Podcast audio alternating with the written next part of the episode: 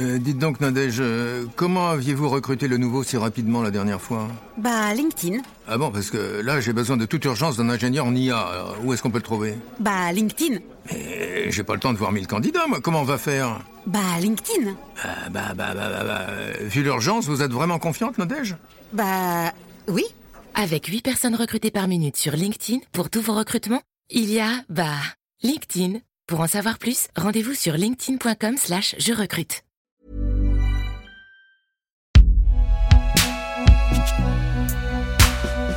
Audio présente.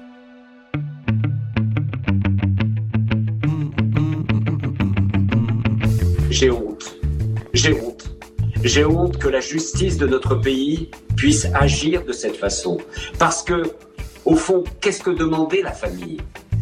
Elle ne demandait pas à condamner l'assassin, elle demandait un procès. Salut, c'est Inès Guiza. Les décisions de justice ne sont pas toujours accueillies les bras ouverts par l'opinion publique. Récemment, de nombreuses décisions ont poussé des citoyens à descendre dans les rues. Il y a l'affaire Sarah Halimi ou celle des policiers brûlés à Viry-Châtillon. Il y a aussi, en 2019, celle de la Cour d'appel de Versailles confirmant la condamnation d'une sexagénaire pour non-respect de son devoir conjugal. Elle refusait d'avoir des relations sexuelles avec son mari. Vieux mythe, le devoir conjugal n'existe pas dans les textes de loi. Alors la question qu'on s'est posée, c'est qui sont ces magistrats et magistrates qui prennent ou participent à ces décisions parfois contestées? Bienvenue dans Programme B. Le parcours des magistrats et magistrates reste flou pour la majorité d'entre nous. C'est d'ailleurs ce qui nous pousse, parfois, à fantasmer sur leur véritable identité. L'affaire du mur des cons en 2013, ces hommes et femmes de droite affichés dans le bureau du syndicat de la magistrature, leur a donné une image de juge gaucho. Et plus récemment, les propos racistes dévoilés par Mediapart au sein de l'École nationale de la magistrature les ont vus se faire taxer de réactionnaires. Pour essayer de comprendre qui sont les magistrats et magistrates, on a invité Laurent Villemez. Il est sociologue et il a travaillé avec son confrère Johan Demoli sur le profil des magistrats de la dernière décennie. Pour commencer, je lui ai demandé, c'est quoi être magistrat? Il y a les magistrats qu'on appelle euh, du parquet, c'est ceux qu'on appelle les procureurs, c'est-à-dire que c'est eux qui requièrent des peines. Et puis, il y a les juges qui jugent c'est-à-dire qui prononcent euh, les peines. Et donc, en fait, en France, contrairement à beaucoup d'autres pays, il n'y a pas de séparation véritable entre ces deux fonctions, on va dire, de la justice. L'une qui est donc de requérir au nom de l'État, de dire telle personne, il faut la punir de tant d'années de prison ou de, voilà, au nom de la société, on va dire.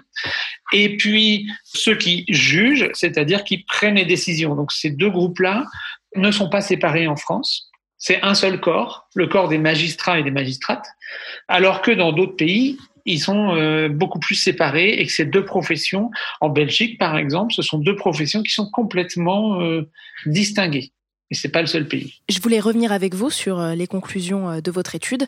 Quel est le profil sociologique dominant des magistrats et des magistrates Les magistrats sont à deux tiers femmes. En fait, c'est de plus en plus une profession féminisée, donc féminisée aux deux tiers, des gens issus en majorité, voilà, de on va dire, de classe supérieure intellectuelle.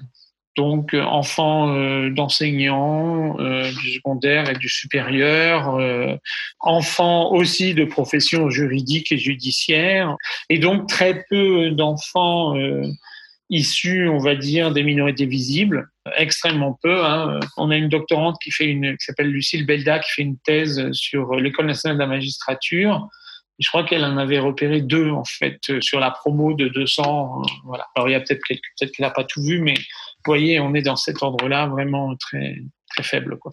Mais c'est vrai dans tous les corps de la fonction publique. Quoi. Il, y a, cette question de la reproduction, euh, de la reproduction sociale qu'évoquait en son temps Pierre Bourdieu et qui est toujours aussi vrai et qui l'est de plus en plus. Donc il n'y a pas de raison que les magistrats, si vous voulez, échappent à, à cette question-là. Ça ne veut pas dire encore une fois que ce sont les plus riches qui deviennent euh, ou que c'est seulement des enfants de magistrats qui deviennent magistrats, mais euh, ça veut dire qu'effectivement, ce sont les plus dotés scolairement, on va dire, notamment les enfants d'enseignants, pas que, hein, mais qui ont le plus de potentialité par euh, le capital culturel qu'ils détiennent de devenir magistrat. Alors après, c'est pas si simple. Il y a évidemment des logiques d'ascension sociale au sein de la profession.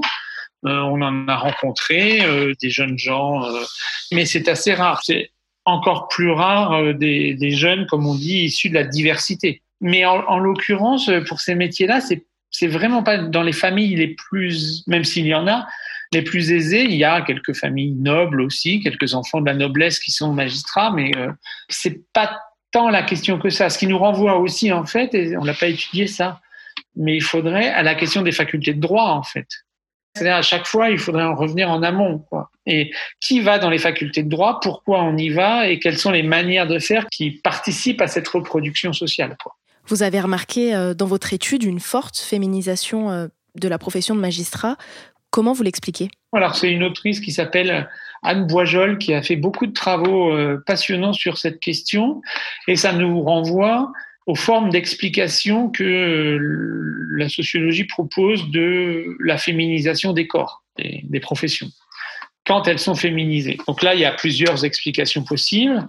La première étant que Enfin, c'est une explication sociologique qui n'est pas la seule, qui n'est pas nécessairement la plus satisfaisante, mais qui est que, au fur et à mesure que la profession perd de son attractivité, les hommes s'en détachent, ne veulent plus y entrer, et du coup, ça laisse la place aux femmes qui sont plus dominées. Et donc, historiquement, ça s'est créé. C'est comme ça que, historiquement, il y a eu de plus en plus de femmes dans la magistrature. Ça, je pense qu'historiquement, c'est vrai. Après, il est vrai aussi que on voit que dans les facultés de droit, quand il s'agit à la fin de l'ancienne maîtrise, c'est-à-dire à la fin du master 1, de choisir sa voie en quelque sorte entre le métier d'avocat ou de juriste euh, le métier de magistrat, là il y a une vraie séparation homme-femme. Les garçons vont plutôt vers euh, le barreau et les femmes plutôt vers la magistrature. Ce qui nous renvoie peut-être aussi à des manières de se percevoir euh, dans un métier qui serait peut-être un métier pas du care, vous savez comme on dit les métiers du care qui sont les métiers du soin, etc. Mais en réalité, on n'est peut-être pas si loin que ça de ce genre de de ce genre de métier. Je dis ça avec beaucoup de prudence. Ce qu'on sait, c'est que de toute façon, malgré tout, il y a une majorité de filles qui rentrent dans les facs de droit et qui rentrent dans les facs de sciences humaines et de droit, et que les garçons vont plutôt en sciences et que donc ensuite, dans les facs de droit, il y a plutôt les filles qui vont vers l'ENM et plutôt les garçons qui vont vers le barreau. Alors, ce qu'on peut dire aussi, c'est que l'ENM, comme la fonction publique, permet aussi d'avoir des, des carrières qui sont plus sûres. Et donc, dans une logique, euh, éventuellement, même si elles pensent pas à ça au début, les filles, hein, bien entendu, quand elles, ont, quand elles ont 22 ans, mais quand on est dans une logique de division euh, sexuelle du travail domestique, voilà, et entre celui qui va à l'aventure et celle qui s'occupe euh, du foyer et des enfants, la division, elle est vite faite. Mais attention, elle n'est pas volontaire, hein, elle n'est pas nécessairement pensée en tant que telle, mais elle est structurante et structurelle. Quoi qu'il en soit, il y a des formes d'inégalité. Les hommes, euh, souvent, ont des carrières plus rapides que les femmes dans la magistrature, même s'ils sont, ou parce qu'ils sont très minoritaires, par exemple. Donc ça, ça, ça continue d'exister. J'imagine qu'il y a un parcours scolaire type pour devenir magistrat ou magistrate. Euh, quelle est la voie royale? Et puis, quels sont aussi euh, les autres parcours que l'on trouve chez les magistrats et les magistrates? La voie royale et la voie principale, c'est les jeunes gens qui font des études de droit jusqu'à un master. Et la dernière année de master est consacrée à la préparation du concours d'entrée à l'école nationale de la magistrature, ils peuvent aussi de plus en plus faire une année de prépa, de classe préparatoire privée souvent, ou, ou de classe préparatoire organisée par l'École nationale de la magistrature. Et de plus en plus se développe aussi une préparation au concours à Sciences Po. Ils peuvent aussi avoir fait Sciences Po. Donc, ces jeunes gens, ils ont quoi 23 ans.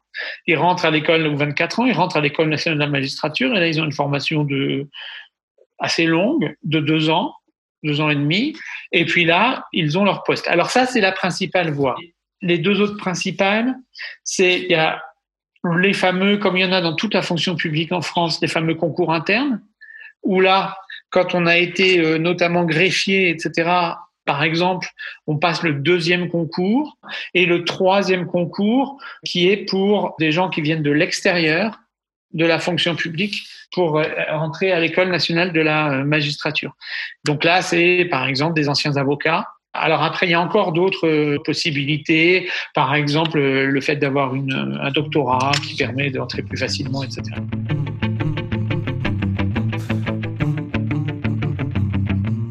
La justice est rendue par des êtres humains, donc socialement construits, et non par des robots. Je voulais revenir avec vous sur, euh, sur la place de l'interprétation euh, des textes de loi dans un jugement. C'est d'ailleurs ce qui participe hein, à la vision égalitaire euh, du droit français, pouvoir juger au cas par cas. Est-ce que les parcours de vie des juges ont une influence sur la manière de rendre justice? Le sociologue va vous dire, bien évidemment, la réponse est oui le magistrat, le juge, les autorités, parce qu'il y a plein de magistrats qui sont tout à fait conscients de ça, vont vous dire non. Et un jour, on nous a dit, euh, pendant notre enquête au ministère de la Justice, on nous a dit euh, les Français euh, se désintéressent de savoir ce qu'il y a sous la robe du juge. C'est-à-dire, il y a une personne avec un sexe, avec une origine sociale, avec un type de diplôme et avec aussi une sensibilité, on pourrait dire une idéologie, une morale, je ne sais pas, dites ça comme vous voulez. Et donc, à partir de là, je pense que c'est tout l'enjeu et toute la complexité et tout l'intérêt en fait de ces questions-là. C'est-à-dire qu'il y a à la fois, vous avez tout à fait raison, il y a à la fois le droit. Alors à la fois le droit juge le cas d'espèce, mais en même temps, c'est quand même de juger toutes les personnes de la même manière. Donc ils ont ça, les magistrats, et des fois, ils ne peuvent pas faire autrement. Hein. Euh, tout ce dont on entend parler en ce moment euh, autour euh, de la Cour de cassation, qui a validé la déclaration d'irresponsabilité faite par la Cour d'appel du meurtrier de Madame Animi, eh bien, on n'est pas du tout sûr qu'à la Cour de cassation, tout le monde était d'accord avec ça. Ce que fait la Cour de cassation, c'est de vérifier la validité du jugement par rapport au droit. Donc il y a ça d'un côté, et évidemment, les magistrats jugent en droit. Et s'ils ne jugeaient pas en droit, il y aurait leurs collègues qui, quand il y a appel, ou ensuite la Cour de cassation, qui invalideraient les décisions. Et ça arrive. Bon, ça c'est une chose. Après, qui dit droit dit aussi interprétation, comme vous le dites très bien. Et c'est là où les choses sont plus compliquées. Et donc, il y a beaucoup de travaux aujourd'hui qui montrent euh, les enjeux et la complexité d'articuler euh, l'ensemble. Alors, par exemple, il y a des travaux autour de la justice des familles ou de la justice des enfants qui montrent que c'est très compliqué en lien au genre, pas nécessairement de la manière dont on pense. C'est-à-dire que paradoxalement, c'est pas nécessairement des femmes qui, euh, comme on entend les mouvements masculinistes le dire, qui euh, jugeraient euh, ou qui condamneraient les hommes. Mais évidemment, ça ne peut pas ne pas rentrer en compte. Encore une fois, comme moi, en tant qu'enseignant, je suis aussi, c'est ce que j'explique à mes étudiants, quand je fais un cours de sociologie politique, bah, par ailleurs, je suis un citoyen et je vote. Ce qui est plus compliqué avec les magistrats, c'est qu'il y a effectivement malgré tout le droit qui oblige, au sens propre, à certains jugements. Vous voyez, c'est une espèce d'articulation, voire de dialectique qu'il faut constituer. Je pense qu'une partie de ceux qui sont dans des positions sociales, dans des origines sociales plus euh, défavorisées, sont moins bien comme un poisson dans l'eau, on va dire, dans le milieu dans lequel ils sont, et ont donc, c'est ça, c'est une des choses, une des autres choses que dit Pierre Bourdieu, c'est souvent les gens qui sont les plus éloignés du milieu dans lequel ils sont, ou qui sont un peu à la marge, ou qui sont un peu pas sûrs, etc., qui sont les plus réflexifs, les plus questionneurs sur le groupe. Quoi. Quand on est complètement dans le groupe, en fait, quand on est bien au milieu, quand on est enfant de magistrat, tout ça, souvent, la question, elle se pose même pas, parce que de toute façon, c'est naturel en quelque sorte, comme un poisson dans l'eau, comme on dit. La représentation qu'on a des magistrats et magistrates euh, m'interpelle un petit peu. Euh, il y a eu euh, l'affaire du mur des cons, plus récemment des propos racistes au sein d'une promotion de l'École nationale de la magistrature. Et il y a ce paradoxe de les juges sont de gauche euh, les juges sont réactionnaires. Est-ce qu'on peut dire qu'il y a un fantasme sur l'identité ou les convictions des magistrats et magistrates? Et comment on peut expliquer ce fantasme s'il y en a un? Il y a eu ce fameux mur des cons, il y a eu ce que vous dites, mais il y a eu aussi très récemment, par exemple, les manifestations de policiers devant le tribunal après la relaxe d'une partie des gens qui étaient soupçonnés d'avoir brûler des policiers, etc. Il y a les deux, quoi. C'est-à-dire qu'il y a soit la vision de, de magistrats qui seraient laxistes, Mais ça, ça existe depuis les années 70, hein, c'est-à-dire les discours sur le laxisme, le discours sur les juges rouges, comme on disait aussi euh, dans les années 70, quelque chose qui est extrêmement euh, développé. Alors on dit plus les juges rouges parce que ça n'existe plus, mais plutôt le laxisme, on l'entend beaucoup dans le monde politique. Et à l'inverse, effectivement, il y a toute une partie qui pense que, peut-être surtout de la gauche radicale, qui pense effectivement que la justice est une justice aux ordres, en quelque sorte aux ordres du pouvoir. Donc je pense qu'évidemment, elle n'est rien de tout cela. Ce serait, je pense, assez difficile de proposer une opinion globale des magistrats qui, à mon avis, n'existe pas. Peut-être sont-ils plus majoritairement à gauche que le reste de la société, mais comme une partie des fonctionnaires qui euh, statistiquement votent plus à gauche, on va dire, que les personnes du privé, qui est une grande séparation euh, classique. Après, je crois que en fait, c'est beaucoup beaucoup lié aussi à une méconnaissance extrêmement forte, mais ça qui est très problématique aussi. Hein, c'est-à-dire qu'il y a un gros problème là-dessus de la justice et de comment fonctionne la justice. C'est sûr que depuis 15 jours, on entend des, choses complètement hallucinantes sur les magistrats, sur la justice, et euh, il y a plein de choses qu'on ne comprend pas, en fait. Et je trouve que ce que je veux dire, c'est qu'il y a une séparation extrêmement forte et qui est extrêmement euh, inquiétante en démocratie entre euh, l'institution judiciaire et les justiciables. Mais c'est la faute un peu de tout le monde, hein, y compris, euh, y compris de, du monde de la justice, qui n'est sans doute pas assez pédagogue, qui n'explique sans doute pas assez ce que ça veut dire que de rendre la justice et à quel point euh, la fonction de justice elle est centrale dans la société.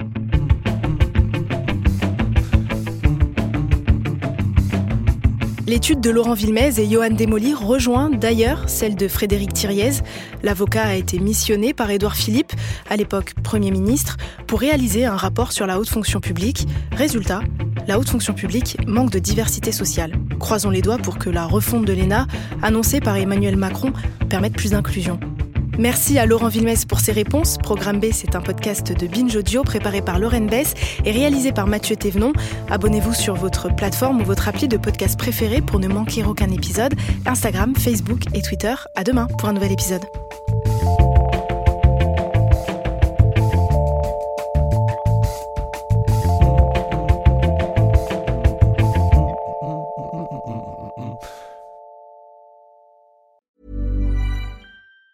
Even on a budget, quality is non-negotiable. That's why Quince is the place to score high-end essentials at 50 to 80% less than similar brands. Get your hands on buttery soft cashmere sweaters from just 60 bucks, Italian leather jackets, and so much more. And the best part about Quince, they exclusively partner with factories committed to safe, ethical, and responsible manufacturing. Elevate your style without the elevated price tag with Quince. Go to quince.com slash upgrade for free shipping and 365-day returns.